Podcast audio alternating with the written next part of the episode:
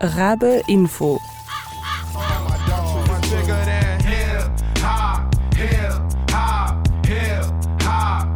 Fifty years of hip hop. The history behind it all.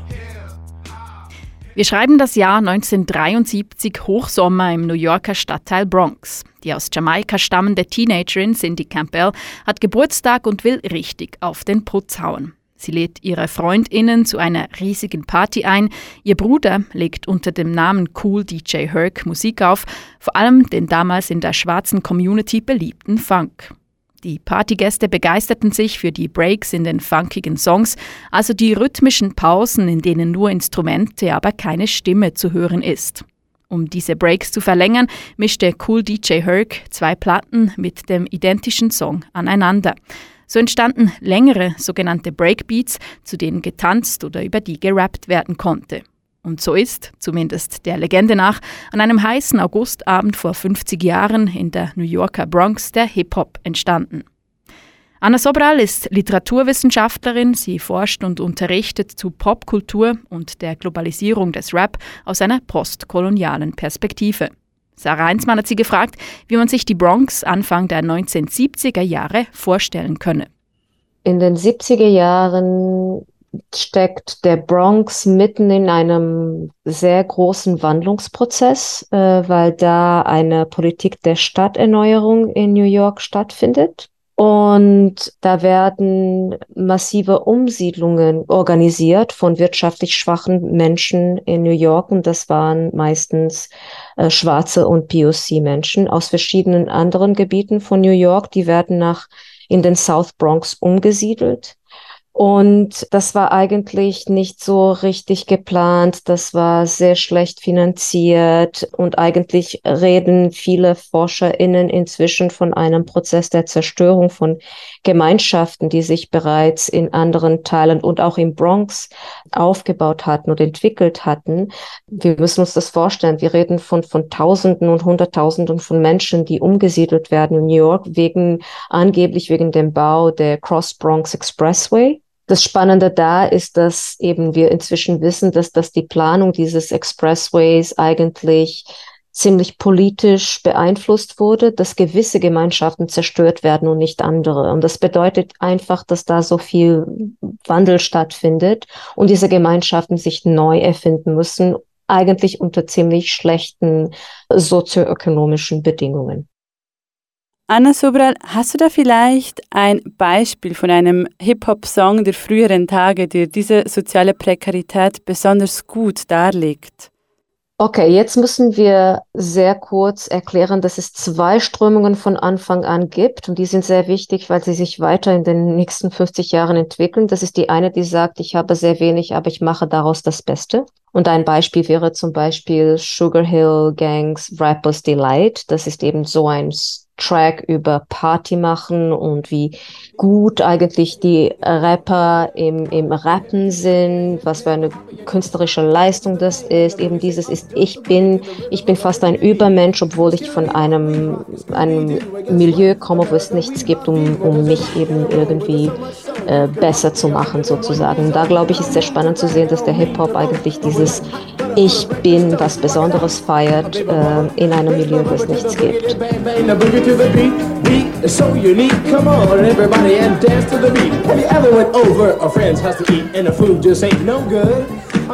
Und dann gibt es zum Beispiel Grandmaster Flash, The Message. Das ist so ein Klassiker von, aus dem Anfang der 90er Jahre, das wirklich dieses klassische Bild des Ghetto, wie wir es dann kennen aus Filmen und Serien und so weiter, äh, schildert, wo es eigentlich darum geht, dass es wirklich unmöglich ist, dort zu leben in einer fairen Weise aufzuwachsen, mit äh, Möglichkeiten, was aus seinem Leben zu machen, weil alles eigentlich äh, auseinanderfällt. Also dass die Armut so arg ist, dass der Mensch keinen Weg mehr sieht. Und das wären für mich zwei Bilder des Ghetto, die da entstehen, gleichzeitig fast. Hören wir doch mal rein in den Song The Message aus dem Jahr 1982. Everywhere, people on the stage, you know they just don't care. I can't take the smell, can't take the noise. Got no money to move out, I guess I got no choice. Rats in the front room, roaches in the back, junkies in the alley with the baseball bat. I tried to get away, but I couldn't get far, cause a man with tow truck repossessed my car. Don't push me, cause I'm close to the edge. I'm trying not to lose my head. Die Hip-Hop-Kultur, wie wir sie heute kennen oder auch schon damals, wird grob in vier verschiedene Teilbereiche aufgeteilt. Einerseits das DJing, das ist das Auflegen von Songs, dann die Graffiti-Kunst, also den grafischen Ausdruck, das Breaken oder auch Breakdance genannt und eben das MCing oder auch Rap genannt. Anna Sobral, du interessierst dich ganz besonders für Letzteres als Literaturwissenschaftlerin. Gibt es gerade so einen Rap-Song der neueren Zeit, der dich auch aus einer literarischen Perspektive ganz besonders anspricht? Ich würde Kendrick Lamar ganz in den Vordergrund stellen. Es gibt natürlich viele, viele, viele, viele KünstlerInnen, die wir nennen könnten, aber Kendrick Lamar hat auch den Black Lives Matter Movement sehr beeinflusst. Und ich glaube, deswegen ist es auch wichtig, also nicht, nicht er als Mensch, sondern seine Lyrics und seine Songs. Und da würde ich jetzt The Blacker the Berry erwähnen. Das ist ein Text und, und eine Performance. Er hat das auch dann auf der Bühne äh, wirklich sehr besonders inszeniert und sehr viel Aufmerksamkeit auf sich gezogen, weil das ein Text ist, wo er sich als ein heuchlerischer Künstler-Rapper darstellt, weil er eigentlich beides macht. Einerseits spricht er gegen die Gewalt gegen schwarze Menschen, Andererseits spricht er als Rapper auch über Gewalt von Schwarzen gegen schwarze Menschen, wo er sich als der Bessere darstellt. Ich kann dich töten, ich bin besser als du. Und ich glaube, da, das ist wirklich so ein Moment von, von Selbstkritik in der Rapmusik, die ich sehr wichtig finde, wo der Rapper selber sagt, ich bin dieser Widerspruch. Ich bin beides. Ich bin gegen Gewalt gegen schwarze Menschen, aber ich projiziere auch ein gewaltiges Image von, von was es bedeutet, ein schwarzer Mann zu sein. Und ich muss mit beiden umgehen. Das ist wirklich ein sehr spannender Text.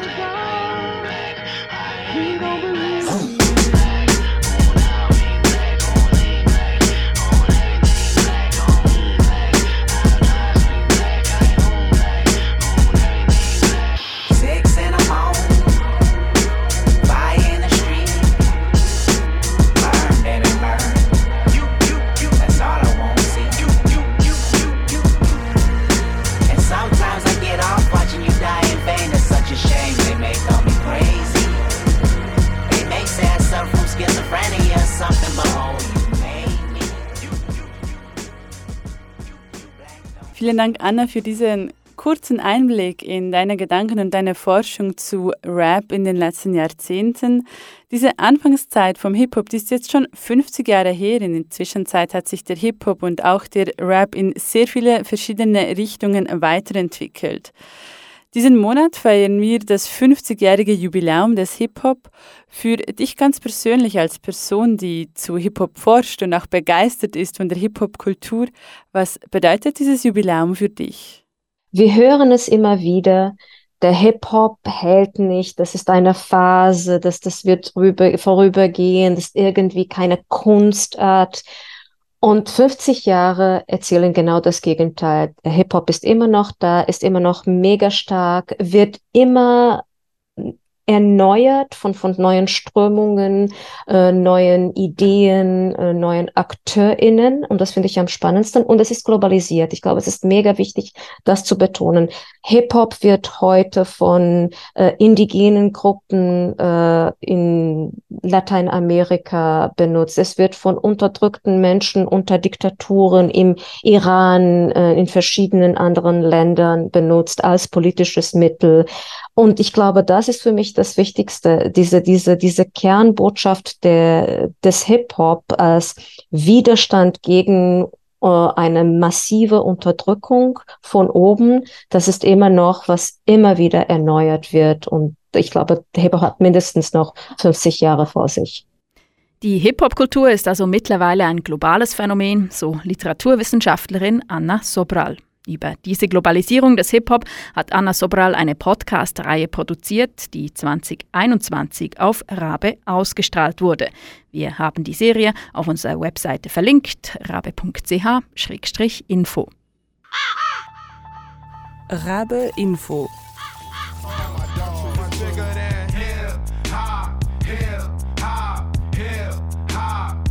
Fifty years of hip hop. The history behind it all. Ob Musik, Mode oder Kunst, kein Aspekt der zeitgenössischen Kultur blieb vom Hip-Hop unberührt. In den nächsten vier Tagen werden wir uns hier im Rabe Info der Geschichte und dem Erbe des Hip-Hops annehmen. Dabei werden wir Schlaglichter auf die vier wichtigsten Elemente der Hip-Hop-Kultur werfen. Auf das Breaking, das DJing, Graffiti und das MCing. Den Anfang machen wir heute mit dem Breaking, auch bekannt unter Breakdance. In der Szene bevorzugt man aber den Ausdruck Breaking. Das Breaking fand als Straßentanz im New York der 1970er Jahre seinen Anfang. Heute hat sich der Tanz zu einer olympischen Disziplin gemausert. Arlette Dellers tanzt seit über zehn Jahren und ist Mitgründerin der Tanzcompany Flux Crew. Sarah Heinzmann hat Arlette Dellers gefragt, welche Bewegung ihr Signature Move sei, also ihr ganz persönliches Markenzeichen. Ich habe nicht oder noch nicht einen Signature Move. Im Breaken ist ähm, auch etwas sehr Wichtiges, ist eigentlich einen eigenen Style zu finden. Seinen eigenen Style zu entwickeln ist ein sehr langer Weg und obwohl ich fast zehn Jahre breake, ähm, fühle ich mich so, als wäre wär ich sehr am Anfang von meinem Weg. Ähm, und ich bin eigentlich noch auf der Suche, wie mein Style aussehen könnte und ob das machbar ist für mich, für meinen Körper und ähm, wie, dies, also wie meine Idee und meine Ästhetik zusammen mit meinem Körper sich formt. Und deshalb habe ich noch keinen Signature Move. Ich mache viel Recherchen eigentlich mit der Brücke. Das ist ähm, etwas, das aber auch viele B-Girls machen. Und ähm, ich glaube, das ist aber etwas, das underrated ist. Ähm, man kann so viele Sachen mit der Brücke machen und ja, ich bin ziemlich fasziniert von der Brücke. Also die Brücke, wenn wir das schnell mal bildlich beschreiben wollen, die Bewegung, wo du mit den Händen nach hinten auf den Boden gehst und dann mit den Händen und den Füßen auf den Boden bist. Genau, und dann suche ich ähm, Eingänge, Ausgänge darin. Ähm, eigentlich geht es nicht darum, eine Brücke zu machen, sondern wie kann ich diese Bewegung als Übergang benutzen, um in nächste Bewegungen zu kommen oder unterschiedliche Formen, wo ähm, nur eine Hand und ein Fuß am Boden ist. Wie kann ich zum Beispiel mit meiner Hand gleichzeitig meinen Fuß halten, währenddem ich in einer Brücke bin. Also solche Sachen sind dann eigentlich das Interessante für mich.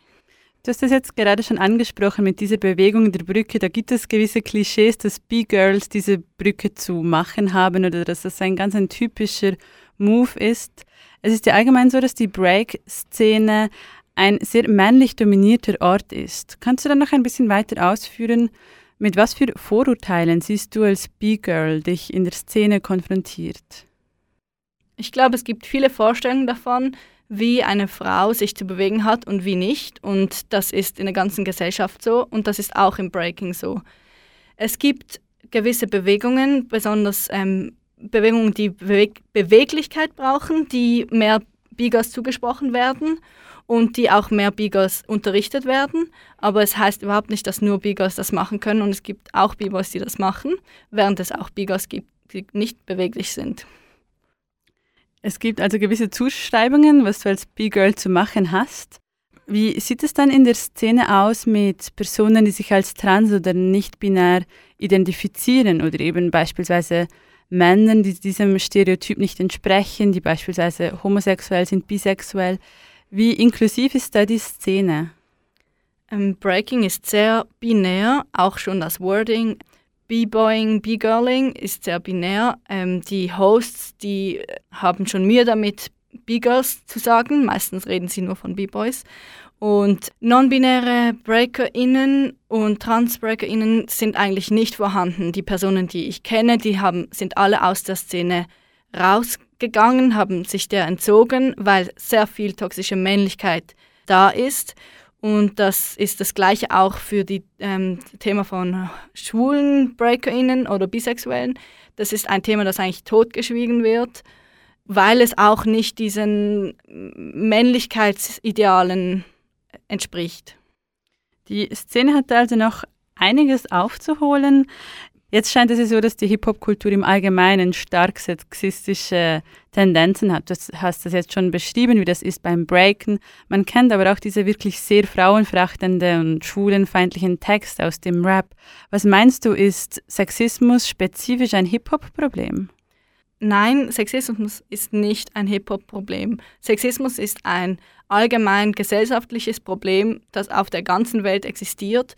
Und Hip-Hop ist eine Kultur und eine Kunstform, die sehr explizit ist und deshalb ist sie Sexismus sehr einfach zu sehen und zu verstehen. Aber es ist nicht etwas, das innerhalb von der Hip-Hop-Kultur entstanden ist, sondern das ist eigentlich etwas, das mitgenommen wurde von der allgemeinen Gesellschaft. Das Breaken oder die Hip-Hop-Kultur im Allgemeinen als ein, als ein Spiegelbild der Gesellschaft ich würde mit dir jetzt noch gerne über ein anderes Thema reden, und zwar über das Breaken als olympische Disziplin.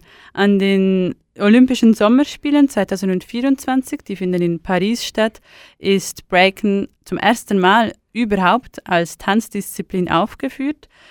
Das ist in der Szene, so wie ich es gelesen habe, ziemlich umstritten. Die einigen finden natürlich, das sei ein Verrat an dieser Kunst, die wirklich auch aus der Straße entstanden ist. Andere finden, das sei gut, weil so Breaken eine gewisse Anerkennung und auch eine Öffentlichkeit erfährt. Arlette, was ist da so deine Meinung dazu? Breaken als olympische Disziplin, ja oder nein? Ja, es ist ein schwieriges Thema. Es ist so, dass Breaking eine Kultur ist, eine Kunstform, ein Tanz und kein Sport. Gleichzeitig bringt es, wie du auch schon erwähnt hast, viel Anerkennung, äh, Sichtbarkeit. Es sind plötzlich mehr Gelder für Breaking vorhanden und das ist eine große Chance. Das Risiko ist natürlich auch, dass Breaking wieder mehr entfremdet wird von der Kultur. Ich denke aber gerade für B-Girls ist es eine große Chance, weil in den Olympischen Spielen ist es 50-50. 50% ähm, Männer, 50% Frauen. Und das heißt, dass plötzlich B-Girls wichtig werden. Also seitdem das bekannt ist, gibt es immer mehr B-Girls, die hochkommen. B-Girls werden mehr gepusht, sie werden mehr gefördert und ich denke, da, dort liegt eine Chance, aber es bringt auch viel Risiken. Jetzt habe ich noch eine letzte Frage für dich. Es wird jetzt momentan überall dieses 50-jährige Jubiläum des Hip-Hop gefeiert und du als B-Girl bist ja auch Teil dieser Hip-Hop-Kultur. Was bedeutet dieses Jubiläum für dich ganz persönlich? Hip-Hop wird meistens als Jugendkultur und als Trend wahrgenommen. Und dass jetzt Hip-Hop 50 Jahre feiert, zeigt auch, dass Hip-Hop eigentlich nicht ein Trend ist. Und ich denke, es ist eine große Chance, dass wir allgemein darüber nachdenken, wie wir auf Hip-Hop schauen und das zu reflektieren und anzuerkennen, dass Hip-Hop nicht nur ein Trend ist, sondern eine mehrdimensionale Kultur, die es verdient hat, Teil von dieser Gesellschaft zu sein. B-Girl Arlette Dellers ist Mitgründerin der Flux Crew. Wir haben eine gekürzte Version des Interviews gehört. Wer gerne erfahren würde, wie Arlette ihren Weg ins Breaken fand oder genau wissen will, wieso man in der Szene von Breaking und nicht von Breakdance spricht, findet auf unserer Webseite das ungekürzte Interview rabe.ch-info. Das war der erste Teil unserer Serie zu der Geschichte des Hip-Hop. Morgen geht es hier weiter mit Hintergründen zum DJing. Rabe Info.